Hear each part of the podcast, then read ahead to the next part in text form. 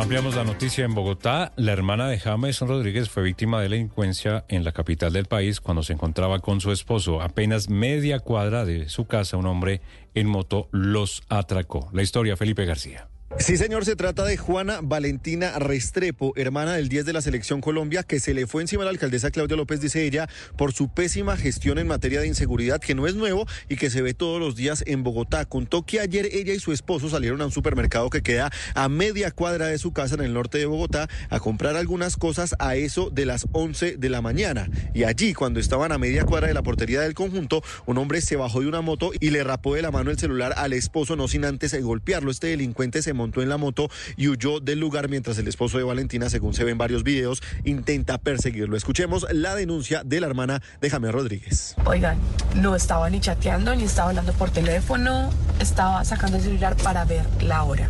O sea, fue un segundo para ver la hora.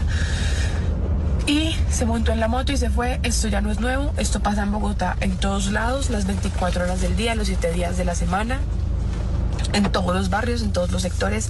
Esto es insufrible, invivible, insoportable. Juana Valentina manifestó además que Bogotá está peor que nunca y que ahora el tema es tener cuidado y estar alerta a toda hora, por lo que invitó a sus seguidores a no sacar el celular ni para ver la hora, porque eso justo era lo que estaba haciendo su esposo y en un abrir y cerrar de ojos le raparon el celular. Consultamos a la policía sobre este hecho y según nos dicen hasta el momento, Juana Valentina no ha puesto la denuncia correspondiente.